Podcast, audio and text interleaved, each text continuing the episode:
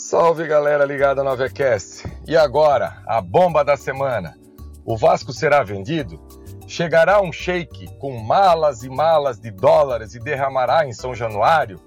Como que será o Vasco daqui para frente? O Vasco terá somente o seu futebol vendido? O que é a tal da SAF? Ah, torcedor, tudo isso dá muito debate. Agora o que eu quero saber mesmo é do futebol do Vasco, o planejamento para 2022. Como que a gente vai entrar o ano sabendo que o ano de 2021 foi feito tudo errado? A SAF é legal? É bacana? Deixa para depois. No ar, o nosso Avecast.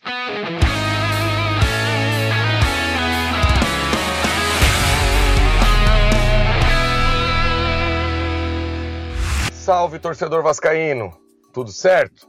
Jean Faísca na área, no nosso encontro aí semanal do Avecast.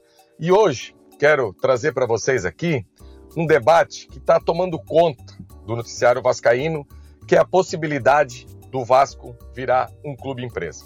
Na última segunda-feira, a diretoria executiva do Vasco é, deixou claro, protocolando a documentação junto ao seu conselho, a necessidade do Vasco virar uma SAF, um clube empresa. Tudo muito embrionário, tudo muita especulação, e o que me impressiona é ler tantas coisas nas redes sociais, é ler matérias, é, é, é ouvir os programas, e todo mundo virou especialista em SAF. Algo que é tão novo que está surgindo agora, pelo menos para o mercado brasileiro, e muita gente que não teve acesso à informação alguma já sabe que é bom ou já sabe que é ruim. Realmente eu fico impressionado. Eu estou desde segunda-feira ouvindo tudo e todos a respeito de como é a SAF. Aliás, não existe só um modelo de gestão na SAF. Existem vários modelos de gestão e ainda estou longe de ter uma opinião formada de como que será um clube gerido, e no nosso caso, o Vasco. Já algumas pessoas não têm dúvida alguma, a SAF não vai prestar para nada. Inclusive, será a falência do futebol do Vasco. Já outros imaginam que a SAF é a melhor coisa do mundo, que num estalar de dedos o Vasco vai virar uma nova potência do futebol mundial e o PSG, o Bayern de Munique, o Real Madrid que se cuidem, que o trem bala da colina está surgindo. Olha, torcedor, uma coisa que eu tenho ciência é que eu ainda não entendo de SAF. O que eu entendo é que nós entramos no mês de dezembro e até agora, oficialmente, não temos nada e ninguém de um departamento de futebol contratado para o ano de 2022. Isso me assusta e me assusta muito. Até agora, de concreto, é, um pré-contrato ainda não é o contrato. O pré-contrato pode ser é, desfeito a qualquer momento, dependendo das suas cláusulas, obviamente. Que o Zé Ricardo, informação do canal Atenção Vascaínos, que o Zé Ricardo já está fechado com o Vasco. Aí eu pergunto para você, meus amigos, eu gosto muito de fazer analogia. E olha que a minha analogia não tem nada a ver com a competência do Zé Ricardo. Eu, particularmente, é, gosto do trabalho do Zé Ricardo, a última vez que o Vasco teve uma sequência de uma equipe que parecia ser uma equipe de futebol foi na, nas mãos do Zé Ricardo lá no ano de 2017. Ele chegou, o Vasco estava beirando a zona do rebaixamento e ele conseguiu fazer uma equipe muito organizada, com algumas peças da base, chegar até a Libertadores de 2018. Só que daí todo mundo sabe o que aconteceu na virada de 2017 para 2018. As principais peças do clube foram vendidas, algumas até doadas. A gente tem que deixar bem claro isso, que alguns jogadores com potencial, como o Matheus Vital, foram, foi feita até uma doação para o Corinthians. E o Vasco teve muito problema no início do ano, principalmente na Libertadores. Agora, como que eu vou? Eu vou usar uma analogia. Como que eu vou construir uma casa? Digamos que o presidente Salgado quer construir uma casa, uma mansão. Ele vai primeiro contratar o pedreiro, que no caso é o treinador, e o arquiteto e o engenheiro da casa. Ele vai deixar para um segundo plano? Pois bem, começa a construção da casa. As coisas não andam da maneira que o presidente acha que tem que andar. Ele vai cobrar do arquiteto e do engenheiro. Ou seja, na nova estrutura do futebol, o Salgado quer ter um CEO do futebol e um diretor executivo do futebol, o arquiteto e o engenheiro. Aí ele chega para esses dois e diz: Olha, aquela casa ali que eu estou gastando dinheiro, que eu estou fazendo com tanto orgulho, não está ficando da maneira que eu desejava. Eu coloquei material de primeira, eu coloquei na mão de vocês, só que a execução, pelo que eu estou vendo, vai passar longe daquilo que eu imaginava. O seu arquiteto, o seu engenheiro, o CEO do futebol e o executivo do futebol vão olhar para o Salgado, que é o dono da casa, mas também com o pedreiro que você contratou, não poderia sair coisa melhor. Então, meus amigos, tá tudo errado. O Vasco precisava começar essa reformulação do futebol de cima para baixo. Contratar primeiro o CEO de futebol, lá em cima, próximo ao Salgado. Esse cara ajudar junto com a diretoria executiva do Vasco a mapear o mercado de executivos de futebol, contratar esse executivo de futebol.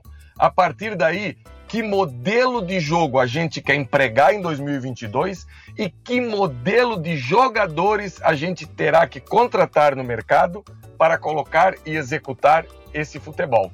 Aí sim, olha, o treinador que se enquadra nesse modelo é o Zé Ricardo. O treinador que se enquadra nesse modelo é o Dorival Júnior.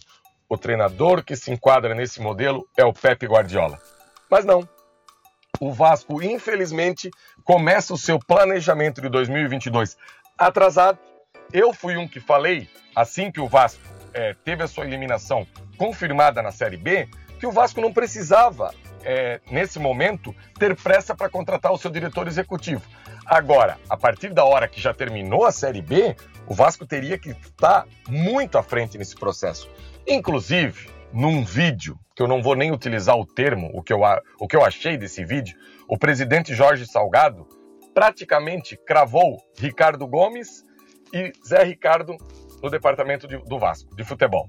Agora, ontem o Vasco lança uma nota dizendo que o Zé, com o Ricardo Gomes encerrou as tratativas. E a informação que chega é pelo conflito que o Ricardo Gomes tem o seu filho, o Diego, que trabalha e tem alguns jogadores do Vasco que são agenciados pela empresa dele. Aí eu pergunto a você, nós do canal Atenção Vascaínos trouxemos essa informação desde a semana passada. Se o presidente Salgado não tivesse feito aquele vídeo do último final de semana, o Vasco não precisaria dar explicação alguma, porque nenhuma fonte oficial é, falou que o Vasco estava negociando com o Ricardo Gomes. Ou seja, o Vasco busca problema para ele mesmo, dentro de um amadorismo de uma gestão, dentro de um amadorismo da comunicação do Vasco, porque o presidente furar a sua comunicação e colocar para um torcedor, e aqui ninguém, porque nós somos jornalistas, porque nós somos da imprensa, ah, vocês foram furados por um torcedor. Passa longe disso o problema.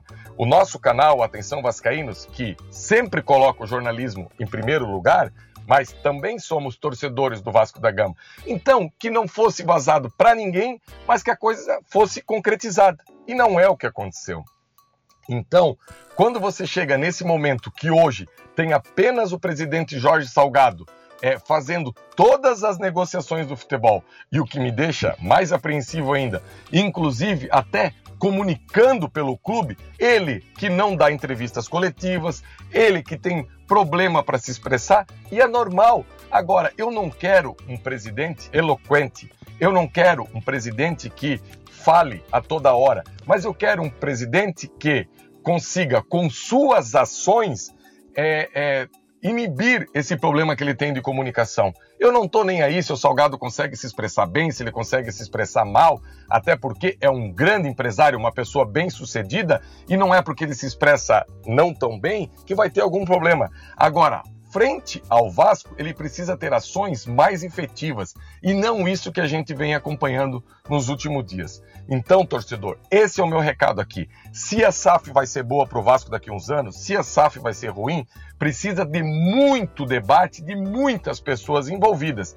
E se for para ser algo bom, que seja concretizada. Se não for algo bom, que pare mais à frente. Agora, o que isso não pode deixar é que toda a energia da diretoria executiva do Vasco esteja voltada para a SAF e esqueça do futebol.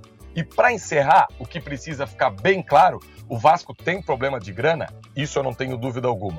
Agora, especificamente em 2021, o problema do Vasco não foi grana, porque o Vasco tinha a maior folha da Série B e o máximo que o Vasco conseguiu pegar durante a Série B inteira foi um G5. Então foi um problema de gestão e não um problema de dinheiro. Não adianta colocar agora que com uma SAF as coisas vão andar a mil maravilhas, que a gente viu que você ter dinheiro e não saber gerir esse dinheiro não adianta de nada.